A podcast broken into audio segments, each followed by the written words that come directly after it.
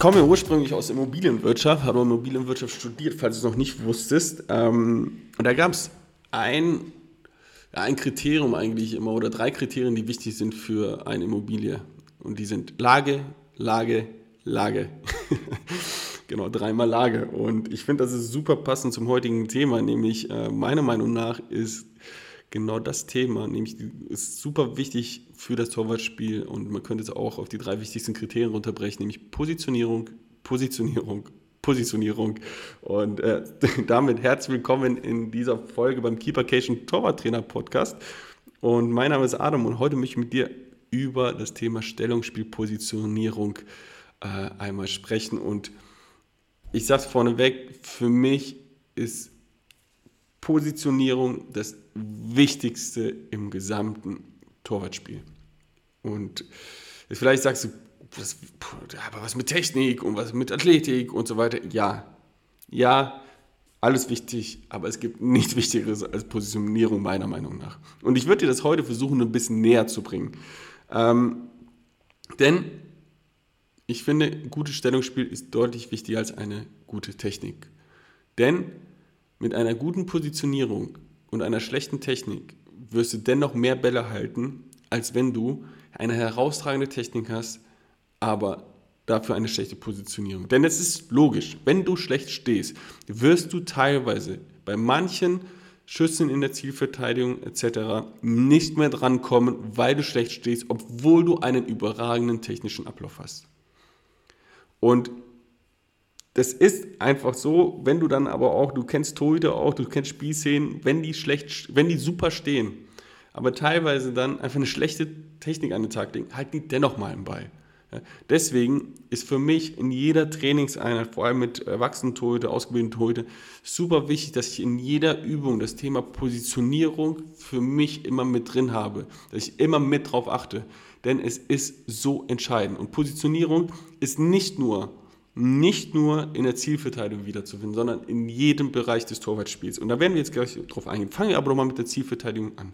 In der Zielverteidigung gibt es wahrscheinlich das Thema Zonenmodell. Die meisten sind darauf beharrt, ja, das Zonenmodell, wenn sie nicht sagt, ist es auch okay, ja, aber das Zonenmodell ist ein vom ähm, DFB ausgearbeitetes äh, Modell, um ja, methodisch ähm, Technik und Taktik miteinander zu verbinden ja, und auszubilden im Torwartspiel. Und das ist an sich ein guter Ansatz.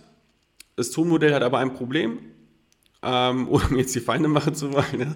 Ja. Ähm, wie gesagt, ich finde es immer noch gut, das Tonmodell. Es ist ein gutes Kommunikationstool, aber ein Modell ist halt einfach ein Modell und es spiegelt nur eine bestimmte Anzahl an ähm, Szenarien dar. Ja, man kann halt nicht alles da drin abdecken. Und das ist wiederum das Problem an dem Zonenmodell.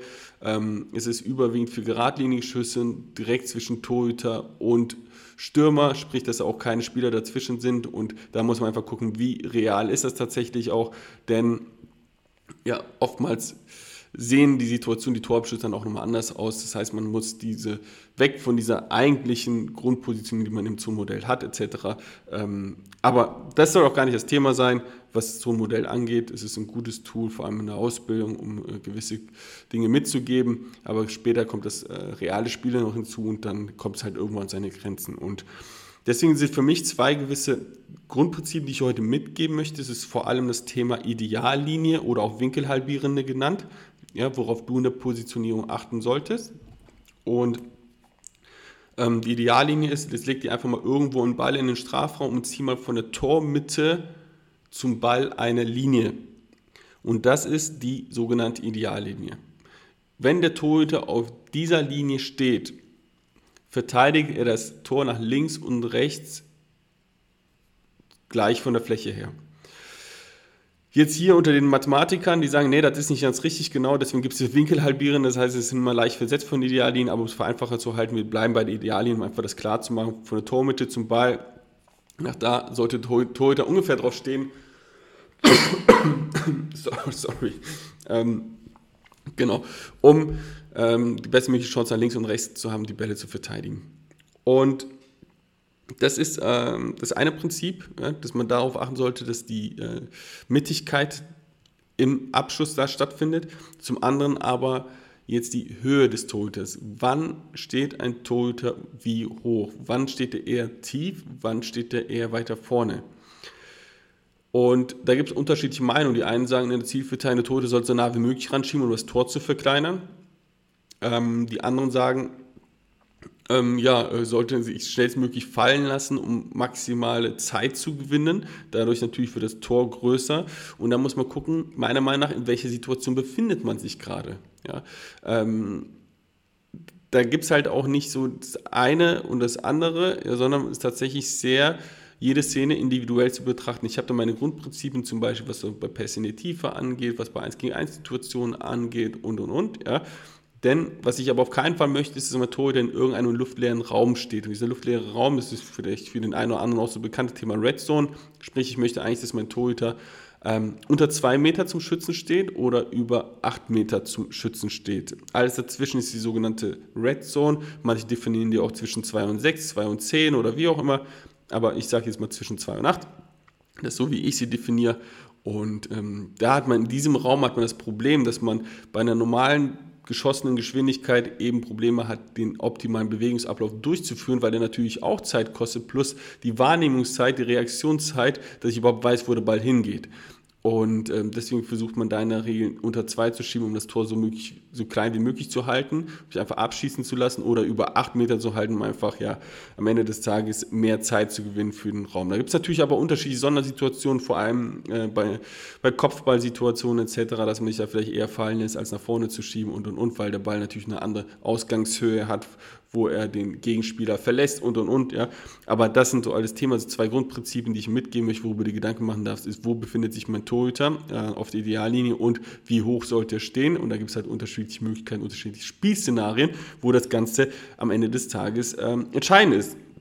Dann aber ähm, ganz, ganz wichtig, was aber auch Positionierung angeht, ist in der Raumverteidigung. Und was meine ich damit? Denn in der Raumverteidigung, ja, ist jetzt nicht nur Eckbälle oder sonst etwas, sondern aber auch da, ne, ähm, je klarer du bist in deiner Positionierung und du für dich ganz klare Handlungsprinzipien hast, wann du wie dich wo positionierst und ein bisschen Individualität des Spiels auch immer zulässt, ja, ähm, wird es dazu führen, dass du klarere und bessere Entscheidungen triffst. Beispiel. Ich habe letztens irgendwann meiner Torhütergruppe äh, bei Fortuna Köln ein Bild von einem Gegentor geschickt aus der zweiten Liga. Da gab es einen Early Cross. Early Cross ist so eine flache Flanke, so vom, von, aus, einer, aus einer Halbposition, hinter die Kette gespielt. Ja?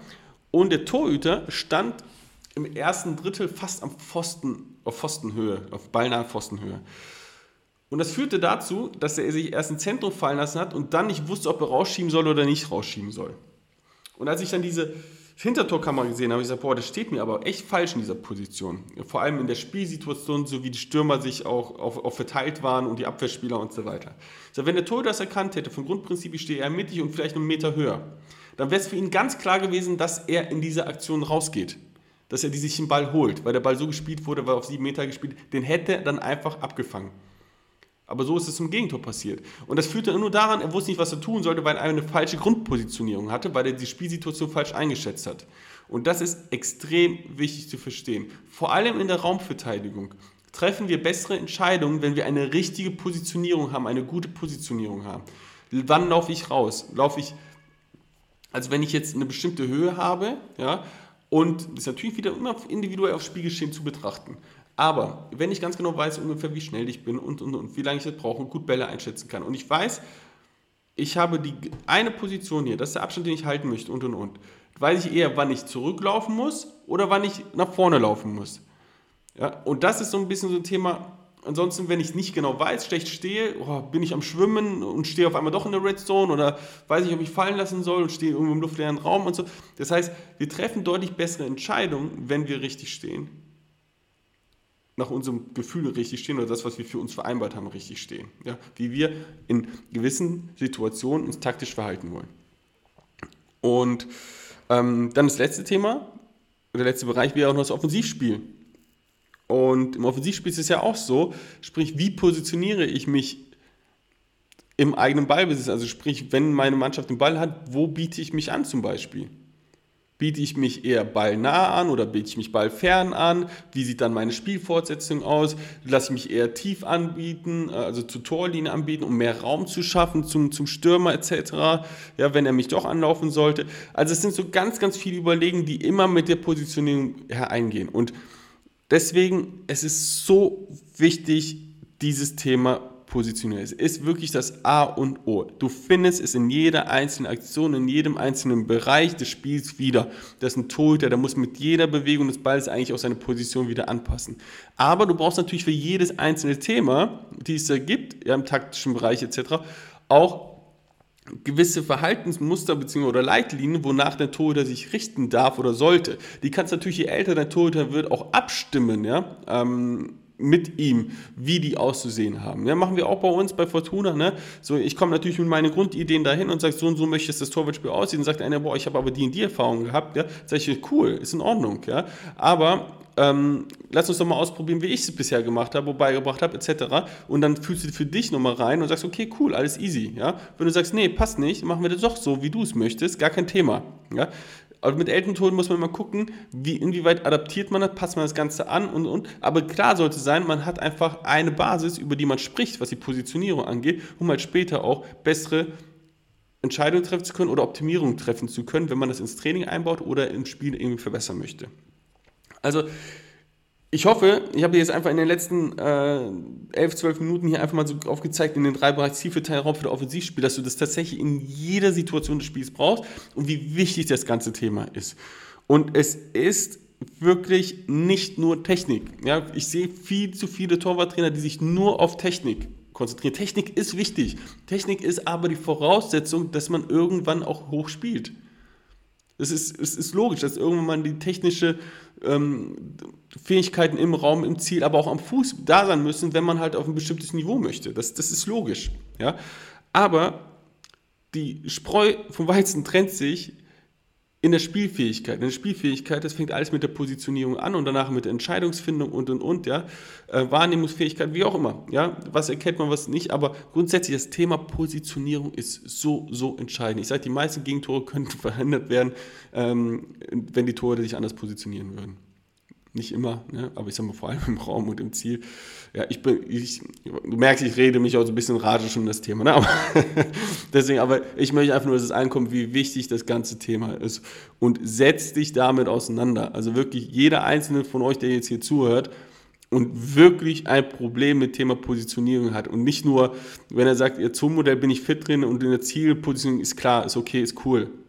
Aber es gibt so viel mehr in der Positionierung. Ne? Da sprechen wir über Raum, über Offensive und, und, und. Habe ich alles ein bisschen angeschnitten heute.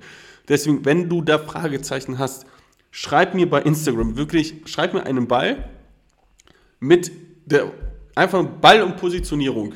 Ja? Ball und Positionierung. Ja, und wir quatschen mal über das, wo du Probleme hast in der Positionierung. Und weil es ist ein so wichtiges Thema, das kann nicht außen vor gelassen werden. Und die Frage ist, wann baust du das immer ein in dein Training und so weiter? Das geht ja immer weiter. Ja, nochmal, schreib mir bei Instagram. Ähm, das ist echt mir ein Herzensthema, ein wichtiges Thema, dass wir das irgendwie in den Griff bekommen bei dir. Wenn du irgendwie Probleme damit haben solltest, in einem der Bereiche Zielraum, Offensivspiel, Lass uns da einfach mal angehen, das ganze Thema. Schreib mir einen Ball mit Positionierung bei Instagram. Mein Account, der ist unten verlinkt in den Show Notes. Einfach un-haltbar, da findest du mich ja. Ähm, oder lass uns direkt miteinander quatschen. Du weißt, was du tun musst dafür. Auch diesen Show Notes äh, verlinkt, wenn du die letzten Folgen gehört hast und weißt es. Ansonsten äh, hoffe ich, dass ich dir mit dieser Folge extrem die Augen geöffnet habe, wie wichtig dieses Thema ist. Ähm, fuchs dich da rein, knie dich da rein. Es ist der größte Mehrwert, meiner Meinung nach, den du deinem Tode mitgeben kannst, wenn die eine gute Positionierung haben. Ich werde auch irgendwann mal meine Tode hier zu Gast haben, weil Fortuna Köln, von Fortuna Kölner werdet ihr sehen. Wir werden auch wird das Thema dann definitiv anschneiden ähm, und was die Jungs dazu sagen. Und da haben wir natürlich auch schon einen anderen erfahrenen Torhüter dabei, aber auch die jungen Torhüter, die dabei sind. Ähm, werden euch mal erzählen, was sie davon halten, und nicht halten, wie auch immer, oder was die einzelnen Themen angeht, wo es ist, werden wir mal wirklich sehr, sehr ausführlich darüber sprechen. Ich freue mich auf jeden Fall, ähm, wenn ich dir etwas heute mitgeben konnte. Nochmal, das Thema ist so, so wichtig und schreib mir bei Instagram mit dem Ball und weiß ich direkt, worum es geht und dann gehen wir in das Thema rein. Ähm, so, ich äh, mache jetzt hier Schluss, weil ich wiederhole mich, glaube ich, schon wieder mal. Ich glaube, das ist, das ist so eine Macke, die ich hier habe, einfach. Ne? Ähm, einfach ignorieren. So, und ich bin raus. Bis dahin. Ciao.